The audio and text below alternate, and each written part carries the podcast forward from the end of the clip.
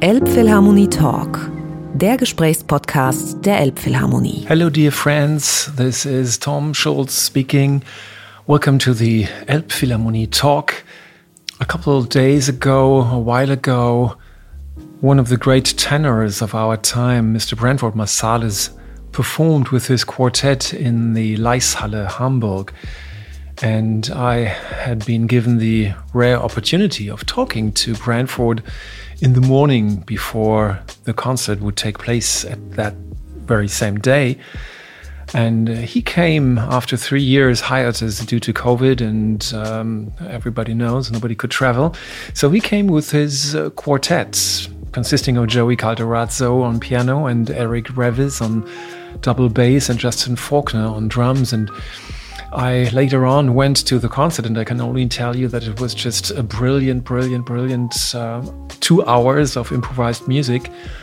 Uh, which again proved the extraordinary rank and quality of the Branford Marsalis quartet. And in the morning, we spoke, you know, about the first tour he was just being on since such a long time, and about the music, about what he had uh, experienced just before he came to Hamburg in Budapest and Hungarian music. And we spoke about Stravinsky and we spoke about a lot of uh, exciting things. And he would teach me a thing or two about um, how different, you know, rhythm can be perceived.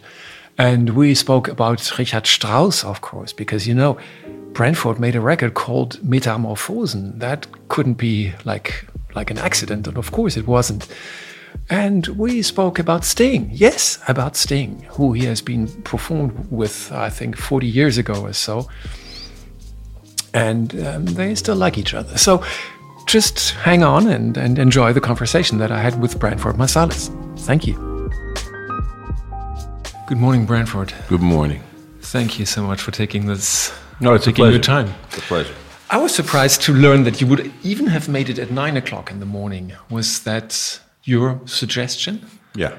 Are you so early wherever you? I'm generally an early riser, but Yeah. it's worse when I come over here. I usually get up around five or six. Wow. It is said that the hours between three and six would be the most productive. Oh, really? Okay, so we should have done it at three. That would have been great. Uh, we just had John Thorne here, and he, he told you know he wakes up every night at ni- at three, and then he starts doing all kinds of stuff that Right. gets done like very efficiently in those three hours. And Yeah. I was wondering, so when did you come to Europe this time? Um, it's been a couple of weeks now. Uh, 19th, the 19th of March. Okay, so this is more than two weeks. So are you totally like Yeah, in the climate it- zone now? In well, the there are a lot of variables. You know, if I if I go to go go to bed after the concert at a reasonable hour, then I wake up at four or five. Um, but in Budapest, we had a concert where we were playing. I had to write some music based on Hungarian folk melodies, and we hired Hungarian musicians, five musicians, to play along with the quartet brilliant. and uh, we had such a great time and it was successful. So we stayed up a lot later than we should have. And uh, Celebrating the well yeah and then uh, there's an american actor named wendell pierce and uh, we grew up together and he's doing very well for himself. And he had been he was in budapest for the last year and a half filming this american television show called jack ryan and so he was there. And he knows his way around because he's been there for a year and a half. So he would show you all the best places. we stayed, we stayed up. You know, I have a really good, really good friends from there. This this pianist named you know Shandor Farka- Farkas, and uh, he's a he, he was a, a bar piano player at the Grand Hotel for a number of years, and that's where we met, and we stay in touch. So it was it was it was a late night. Beautiful. And what were the other musicians joining you then? The five Hungarian musicians, him and four four others, or was he not? Uh, Well, it wasn't Shandor, no. Shandor is like 83. Oh, we just talk and Yeah. drink a lot and argue about opera singers.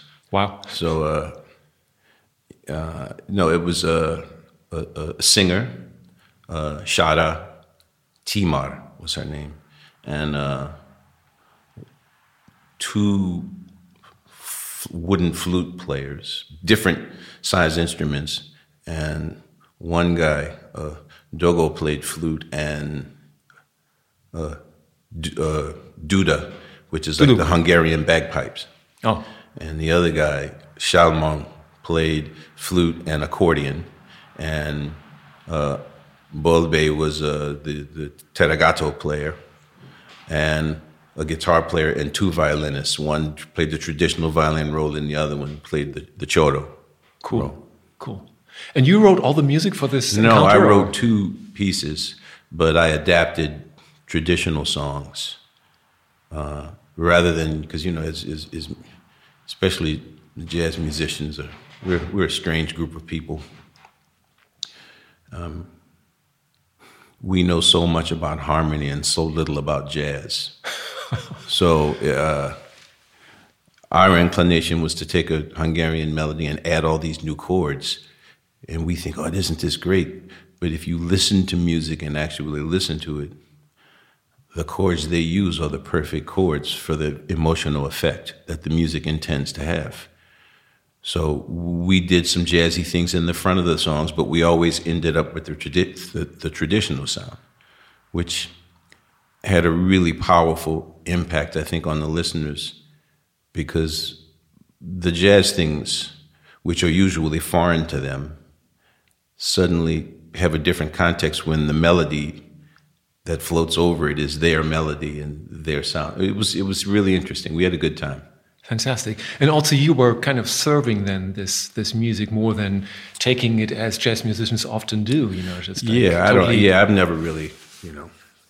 There's a there's a there's an egoism in, in modern jazz playing that doesn't really serve the music very well, and it's it's so prevalent that uh, the director uh, of the, the, the the woman who created the program, she said that she found that uh, I, that I had a lot of humility, which which I don't have, but uh, but I wrote a, a, a six movement piece and I only played in one movement at the end. And she said, you know, most musicians would play and everything. Say, yeah, but it seems simple to me. The Hungarian musicians are much better at playing Hungarian music than I will ever be. So if I'm going to write a piece styled on Hungarian music, maybe they should be the ones playing and not me. And even the Tárogató player, you know, Bolbe said, Are you going to play more? I said, No, you, you sound great. We don't need a soprano solo and a Tárogató player. And when this concert is over, like I'll be in Hamburg and I'll play all the solos. But for this one, I think the Tárogató is more effective than a soprano saxophone solo. So uh, they all had small solos, and Joey Calderazzo, he played a lot. And uh, Eric and Justin were just playing the traditional role of, of percussionists. Supporting and- it was great. It was Yeah. great. The Shalmon, the, uh, the one of the flute, the, the flute and uh, accordion player, brought a percussion instrument that's very popular in folk music, and it is the shape of a cello with a flat back and four strings Wow. and you tune it to D and you just hit it with a stick. And Wow. it creates a very unique sound. So Justin played that on two of the songs. It, it was we had a good time. And you were basically standing on stage and just enjoying Yeah. yourself and Yeah. watching these people and listening Yes. to their music. That's what I was doing. I would. There were times when I conducted because it was necessary, but when I was finished, I would move to the side Cool. and, and let them let them do it. And that gave the image of Branford being very humble and I don't know. serving. I never thought about it that way. It's. It, I thought I was being practical. Yeah. Um, if the musicians are really good and they're all chamber players, they play folk music, we play in a quartet. Uh, no one conducts chamber music really with four with nine people. Why so, would you? Yeah. So what would I be standing there for? So start the song and then let let the people let the audience see the people playing. And what's so great with these Hungarian musicians is also that in their written music, you know, that seamlessly goes into the folk Right. and vice versa. You know, Yeah. we, we had this Hungarian orchestra in the Elbphilharmonie, which you know very Mm-hmm. well, and they brought this choir, this women's choir, Right. and they were just positioned all across the orchestra, and they were doing a cappella things, and it Mm-hmm. Was it was goosebumpy Yeah. kind of stuff, you know. And, It's a beautiful music culture. They all have great rhythm. Oh Yeah. my God, the rhythm is so. and all these odd meters, and it all flows, and it, it has such passion. And Well, yeah, it took me.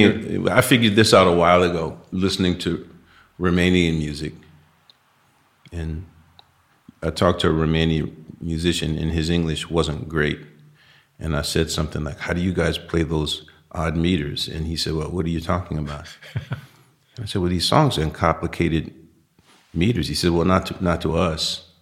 They don't learn meter; they just learn it." yeah, They learn it when they're little and they just sing it. So that's why it sounds so natural because they're not counting it. They can hear it. Yeah, yeah, yeah. And it kind of helped me in playing odd meter. It's like I have to learn how to hear that is just normal. So Because if I think of it the- as odd, yeah, then I'm always kind of making a written solo to make sure that it all ties together. But if I can just feel the beat, then it's not odd anymore. It's just one one. And is this coming basically via the melody, or what makes it easier to to feel it? Sometimes it's via the melody. A lot of these songs have bass lines that are very repetitive. Uh, and, and when the bass players are playing it well, they have a lot of discipline, so they play the same part so everyone can know what's going on. So, depending on the song, I'll follow the melody or I'll follow the bass line. And some, I just have to listen to it long enough until my mind grabs it and says, oh, okay, that's what that is. And then it totally opens up, and Yeah. then you don't have to think about it anymore. Right. I'm I'm um, impressed and surprised because I, I would have thought that a musician of your ex- expertise and and knowledge and lifelong practice would just easily keep up with any odd meter and and you know I don't have problem with odd meter songs Yeah. now. But when I did, that was the process that I used. yeah I just listen to the music until it's no longer odd. Yeah. It starts to just make perfect sense. That makes much sense. Yeah, put it's it just this you know. way. So Stravinsky in his autobiography would always talk about uh, to understand his music it is required that the, the, the listeners listen with other ears. He would call it, which probably gets lost in, in English translation. But after he wrote it enough times, I, I started to realize what he meant. It's like we all grow up with a certain idea of whatever convention is. Like we have this conventional way of listening. And we have this image of breaking free of these things. When you don't break free of them, you just kind of outgrow them. You just add other things. Mm-hmm. Because the convention is always there, it's never gone. You're never going to get to a place where you're playing music and you forget how to play in 4-4. I mean, of course, you, you're never going to, in, in American music, 4-4 is the basis of the music. You're never going to forget. yeah. But then you learn how to add other things to it. You add other, other sounds, you add other ideas. And I've always tried to, as I've aged, treat them all as the, the same kind of thing. Because at the end of the day, the power in music, regardless of the genre, is its ability to create an emotional effect on the listener. That's more important than anything else. That's what people walk away with. Mm-hmm. You know, happy music sounds happy, sad music sounds sad, angry music should sound angry. It should not just be, wow, these guys play really complicated pieces.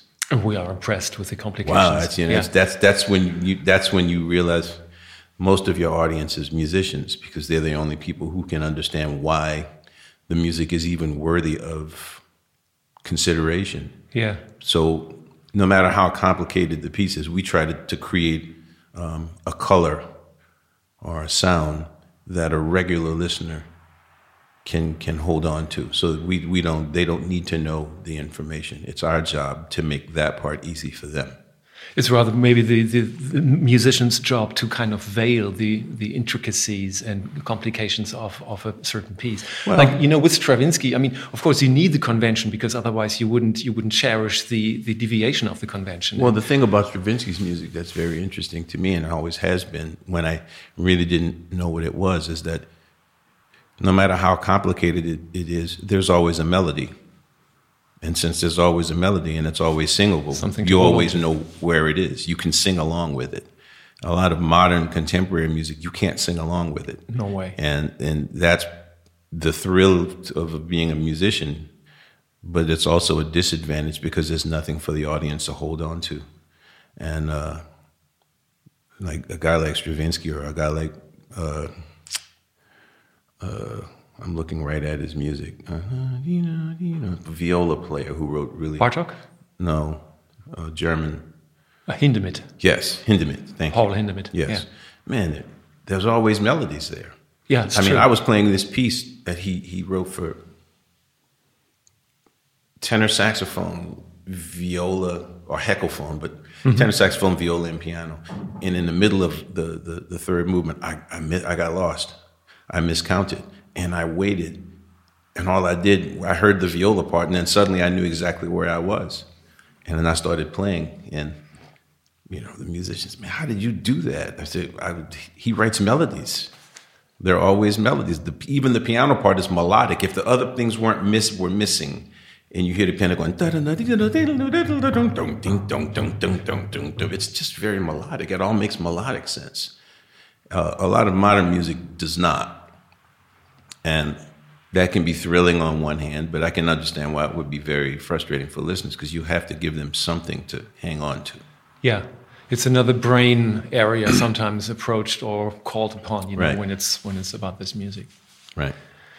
Branford, I mean, we're hopefully kind of exiting these two years of pandemic, and I wonder how how was that for you? I mean, did you stay in? You lived in New York City before, or close to New York City? Or No, I you? live about 800 kilometers Oh. south of New York City in North Carolina. I enjoyed it. I had a great time.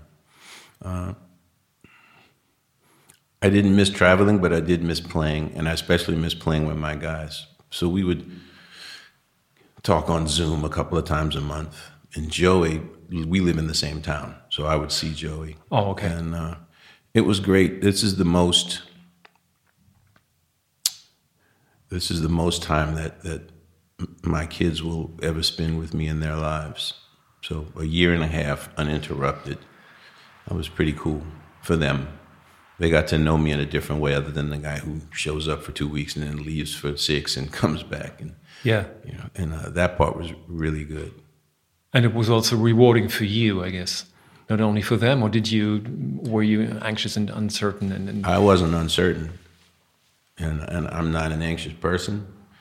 I just made a list of really difficult pieces that I wanted to learn that I've always wanted to learn and didn't have time to learn, and I learned three of those pieces. And I listened to a lot of music from the 20s and 30s because that's a weak that was a weak spot for me. Mm-hmm. So I continued to listen to a lot of 20s music and 30s music and played the saxophone a little bit, but practiced a lot the way normal people practice. You know, two two practice sessions a day, one in the morning, one in the afternoon. Not showing up at the venue four hours before the concert and sneaking in two hours, which is what I usually have to do.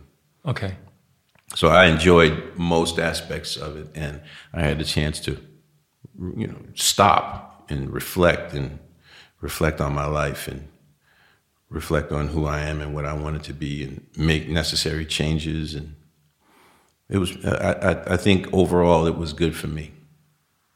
Great. Because I mean, many musicians really had a hard time, you know, keeping themselves motivated, keeping their jobs, you know. Yeah, they. I think that you, you, if you watch television shows, you know, television shows are filled with stereotypes, and the stereotypes are rooted in a sort of truth. Um, there are a lot of musicians who identify as musicians, but I've always identified as a person first, and a musician second. Uh, to me, I'm no different than a carpenter or an insurance salesman. I just that's what I do for a living. Now it requires a different set of skills, and you have to practice longer. But the the challenge of that's why I challenge myself with playing difficult pieces. But I think if you were in a kind of band where you've developed your own style and you know what your style is and your songs tend to be very repetitive yeah i could see why you would struggle because your inclination is not to practice because you have this style and this style has made you successful or made you famous. And uh, and you know the whole music scene hanging out with musicians till two three in the morning and that whole thing i mean yeah people miss that. Uh, i haven't done that in decades you know, once I left New York, I realized like there's no musicians hanging out in clubs in North Carolina. You know, because well there are, but the clubs close at twelve thirty. Okay, so, so, that's not. And true. everyone goes home. Yeah. And so it's uh, it's a very very different atmosphere, and I've I've been there for twenty years, and I grew up that way. Even though New Orleans, the musicians stay up. You can stay up really late there. You can stay up all night there but the, the, the musician had a certain musicians they have a bond that I haven't really found anywhere else. They just you know love and support one another, and they don't get bogged down by um, petty jealousies. You know, they're not so. If I'm playing somewhere and a friend of mine or a colleague of mine is playing later, then so you always say, well, you know, the party's not over, folks. It's it's over there, and let's go over there and support that guy. Cool. You know, and then I when I got to New York, the experience was was very different because the, the musicians tended to be rather fragile personally. So they always thought that every new person was the person that was going to take their jobs. So the relationship was different. A threat, kind of. Yeah, yeah, yeah. And and the reality is is that you can only control what you can control. If a person's coming to take my job, then they'll take it, or they won't. But the only thing I can control is practicing and getting better. And they might know things that I don't know. So I'll hang out with them and see what they're talking about and learn those, learn things from them. I mean, that's just, that's the way I kind of grew up. Mm-hmm. So, uh, yeah, the pandemic was, was, was fine for me. I wrote a couple of, um, I wrote a score for a documentary and it, it got an Emmy nomination. That was cute. That was nice. Beautiful. But uh, I, I, I use my time wisely and try to spend a lot of time with my kids because they're almost all grown up and yeah, and time flies, you know, and then they're gone, totally, yeah. and, and yes, and you haven't seen much of them. Yes, yeah. But then, I mean, you've you've already mentioned it. You know, you missed most most of all. You missed playing with your with your guys, yeah. with your band. Yeah. Getting together again. I mean, did you have to to rehearse at all, or would you just? I don't. I don't believe in rehearsal. Oh, so no, we didn't rehearse. Um, because I mean, we, we're playing songs. We're not playing concertos. Concertos, you have to rehearse, or the music we just did with the Hungarians. Yes, you have needs, to rehearse yeah. that. We're all meeting for the first time. The guys in the band are playing music they're not familiar with. The Hungarians are hearing their songs interpreted in a way that's not familiar with them it's like this really funny thing. I can I can explain it because we're on the on you know it's a radio show, but I can explain it. Yeah. In one of the songs, it's a folk song called "It's Raining." So when I wrote the arrangement, I heard it in this beat. So I said uh, to the bass, the bass line would just go bing, bing, bing, bing, and then the chords would float around, and then the woman would sing above it.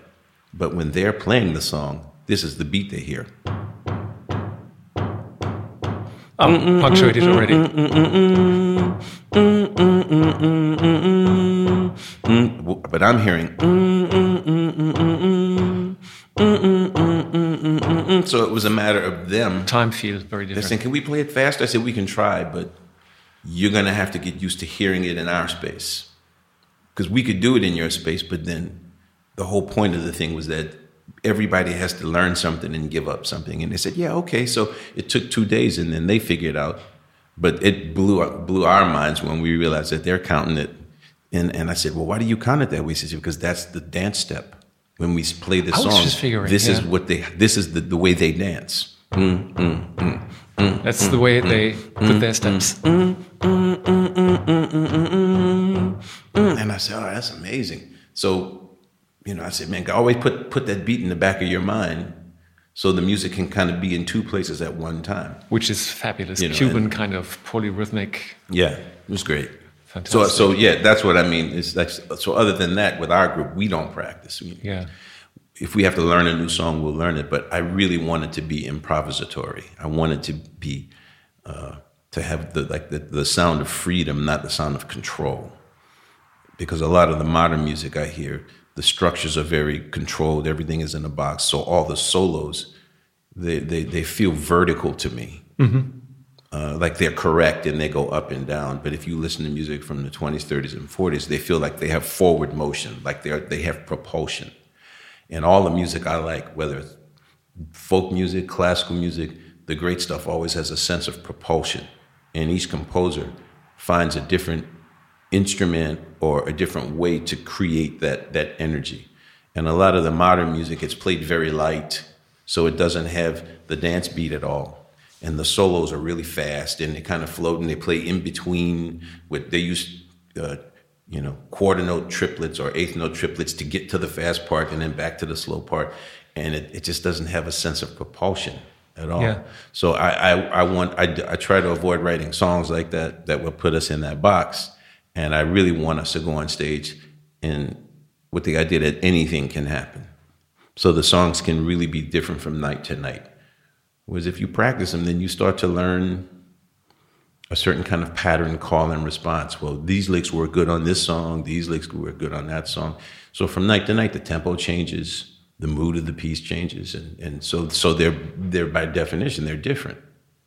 And that also um, applies to the set list. There is no set list. There is no set list. Yeah, we we we call out a couple of songs. I'll call out the first three songs, and then everything else is subject to the energy from the audience and how we feel. And is there sometimes a moment where you say, "Well, now I want to, I want to change the direction, of course, and yeah. I want to go someplace else"? It happens all the time, based on the energy of the room, and uh, yeah, we we make these kind of game time decisions. And the, part of the magic of a quartet or of any band, for that matter, is probably that they kind of collectively follow this and direct follow this thread of, of improvisation. Well, we, I think that the strength of the group is that we've gotten away from the idea that every solo is my turn to shine. And the solo is just a part of the conversation. It's like four people sitting in the pub drinking beers and talking about their favorite football team. And they say, Well, this is my favorite part of the game. And then the other person says, Well, this is my favorite part of the game. The person talking doesn't think like I'm on a stage and this is my time. It's like enhancing the conversation, and it's all part of the same conversation. In each song, we all have a part in the conversation, and the solos are just part of the, the, the general discussion. And I think that's the thing that I love about playing with them, is that all of the music is conversational. It's not so scripted and prepared. Well, you know, I'm gonna have my solo and I'm gonna play, and it doesn't matter what you play. I'm gonna play these things. It it really feels spontaneous, and I, I like that. And it still reminds me of the nice definition of the string quartet, you know, being like a conversation between four very yeah. elaborate people or whatever. Well, you know, really. Esa-Pekka Salonen came to a concert in San Francisco and gave me the, the greatest compliment, well, gave us, but he was talking to me. He says, the thing that's most amazing is like listening to your band, you guys really aren't a jazz band at all. You're a chamber group. See? And I went, wow, thank you, man. that was really nice. Yeah. And that applies to everything. That also applies to, to dynamics, of course, and to, course. to the. I mean, the, the, the, you, you want to be a part of the group that transcends all of these definitions.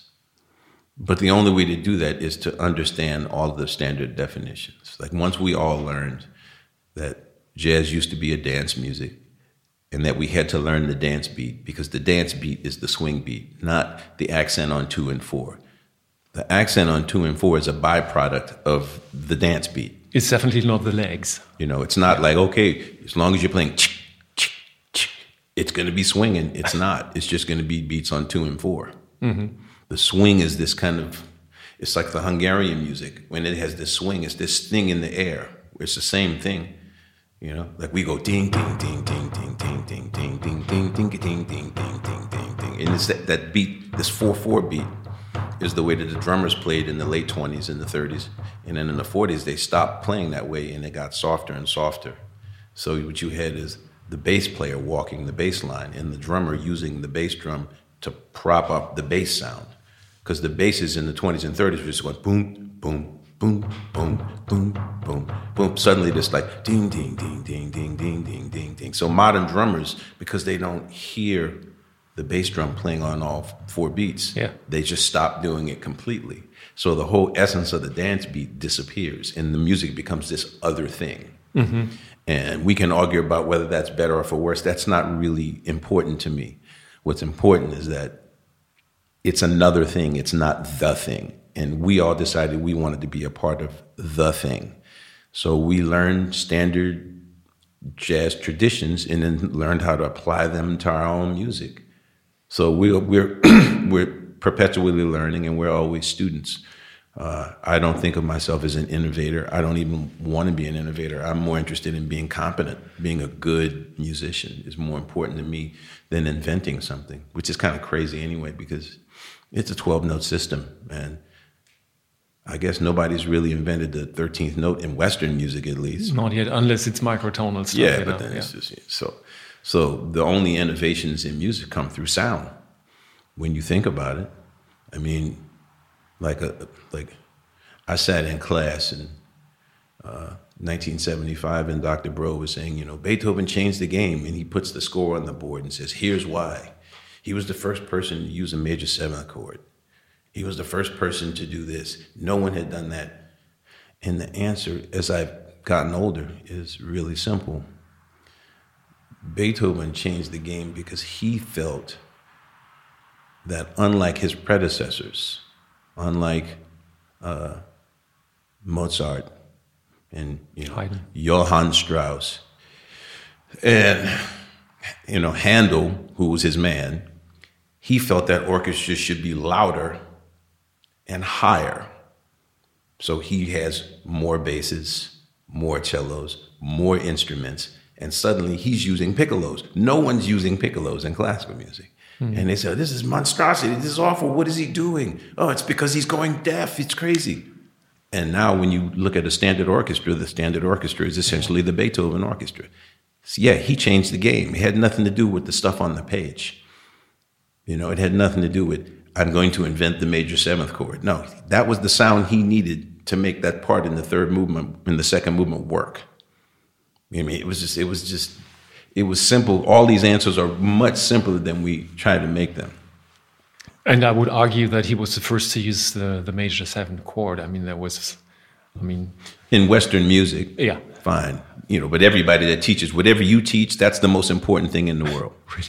Like the jazz instructors always say, this is the first, Bill Evans was the first person to use a sharp five chord. And I said, well, you know, Richard Strauss did it in 1890. what? But they never heard Richard Strauss. Yeah. So, so, so and they said, well, in jazz, like, so this is a separate kingdom. And our kingdom, this guy's the first. But I, I, I stopped thinking about music in those terms a long time ago. To me, it's all just sound. Speaking of Richard Strauss, I mean, there's this record of yours, Metamorphosen. Yeah. And of course, Strauss is Yeah. the guy, and I'm sure you had him in mind in some That was way. where we, that's, the, that's where I got that name from. Yeah. Like that piece? I love the, I love Strauss. I mean, the way he hears music still, still shocks me today. Mm-hmm. I can't believe, like, his approach to structure and resolution is, is, is just, I still don't know how he did it. I don't, I don't know how he does it. I mean, it, it, yeah, I can listen to anything. You know, you listen to De Rosenkavalier, and how do you get from this point to this point? You know, it's, it's almost like, you know, Quite breathtaking. uh oh, there's no way he's gonna get there. Oh, how, God, how did he do that? Yeah. It's like, and, and I don't do that with a lot of musicians. I mean, Stravinsky is one. I, go, I can't even believe this stuff is possible. But uh, yeah, I, I love, I love Strauss. I mean, I could listen to him. I do. Ariadne auf Naxos, and, you know, How about uh, Vier letzte Lieder, like these these Yeah. uh, songs? the four last songs. Yeah, incredible, That's incredible. magnificent, I find. Yeah, yeah. I mean, he was he, the the the last aria at the end of the Rosenkavalier, the one that they sang at his funeral. what can you say? I mean, it's just perfection. Yeah. So when you are going on stage tonight, no set list, no, just the first three songs you say. Yeah. Will those be songs from the last album, or is even that up in the air? Did you know it right now in the, in the morning, or No, there won't be.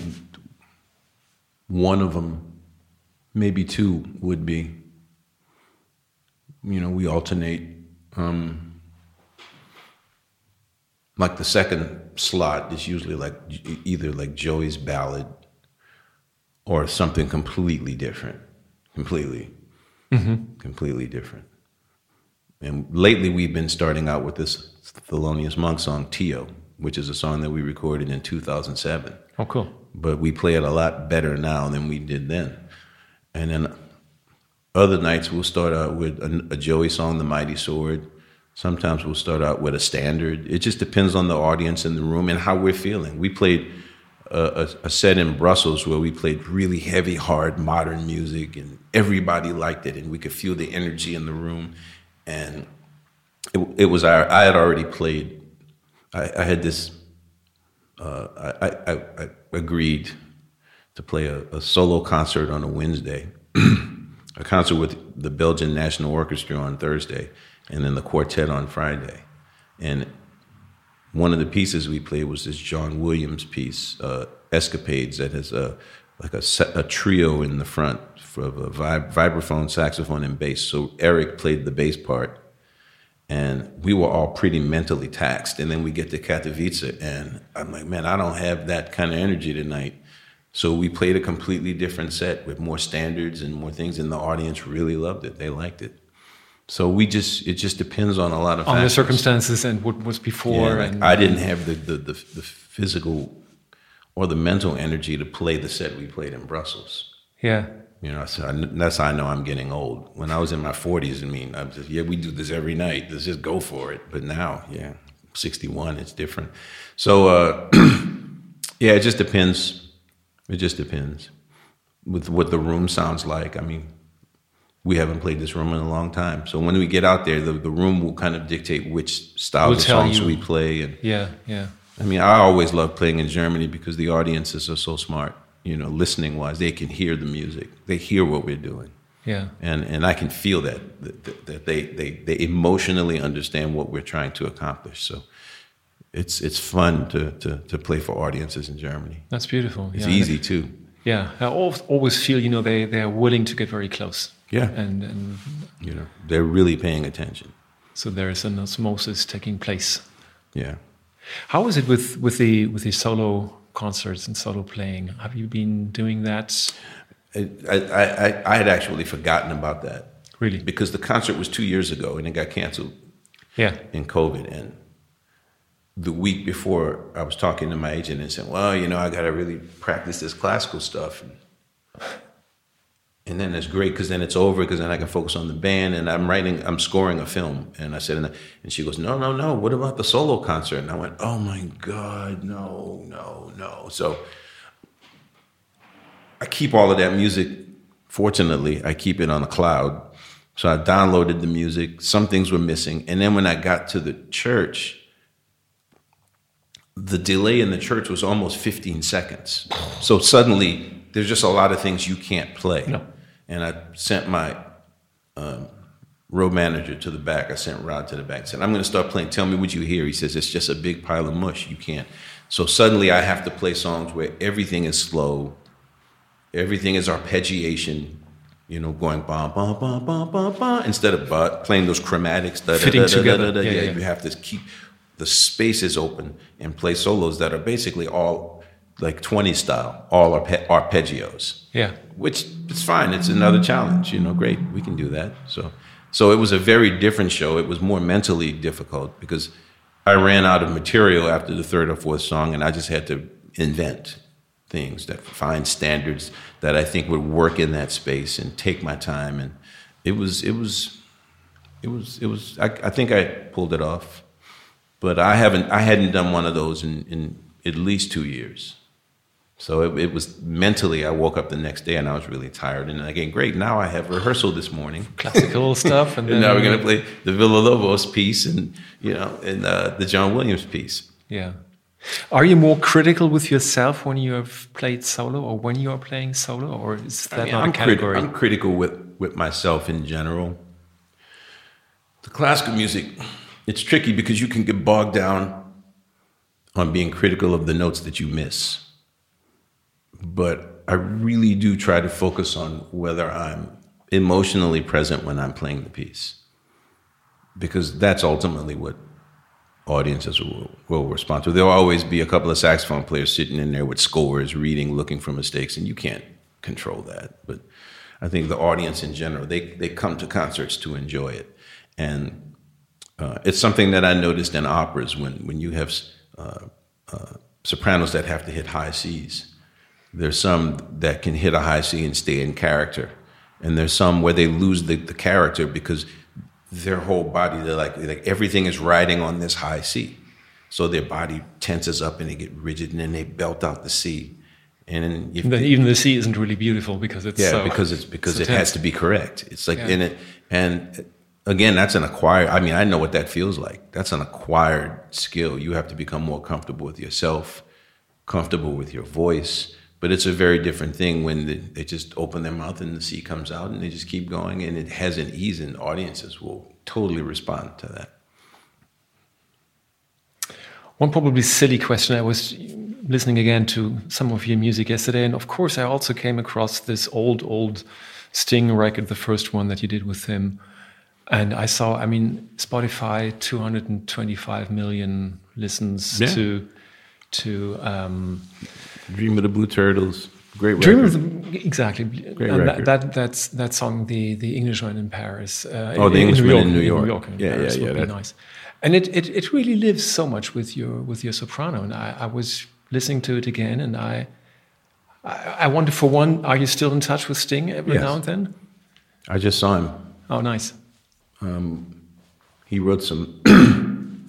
he wrote some lyrics for me for uh, the character. One, the, the main character in the movie I was writing was a was a a lawyer who, in his spare time, sang Elizabethan songs and played the lute which is very fitting for Sting, of course. And the, and the, director wanted an original song instead of a traditional song. And I said, Great, I'll do it. So I wrote this song and I sing Sting heard it and said, Man, this is really pretty. I said, Yeah, I need you to write some lyrics for this. And he did in old English style. And it, it worked out well.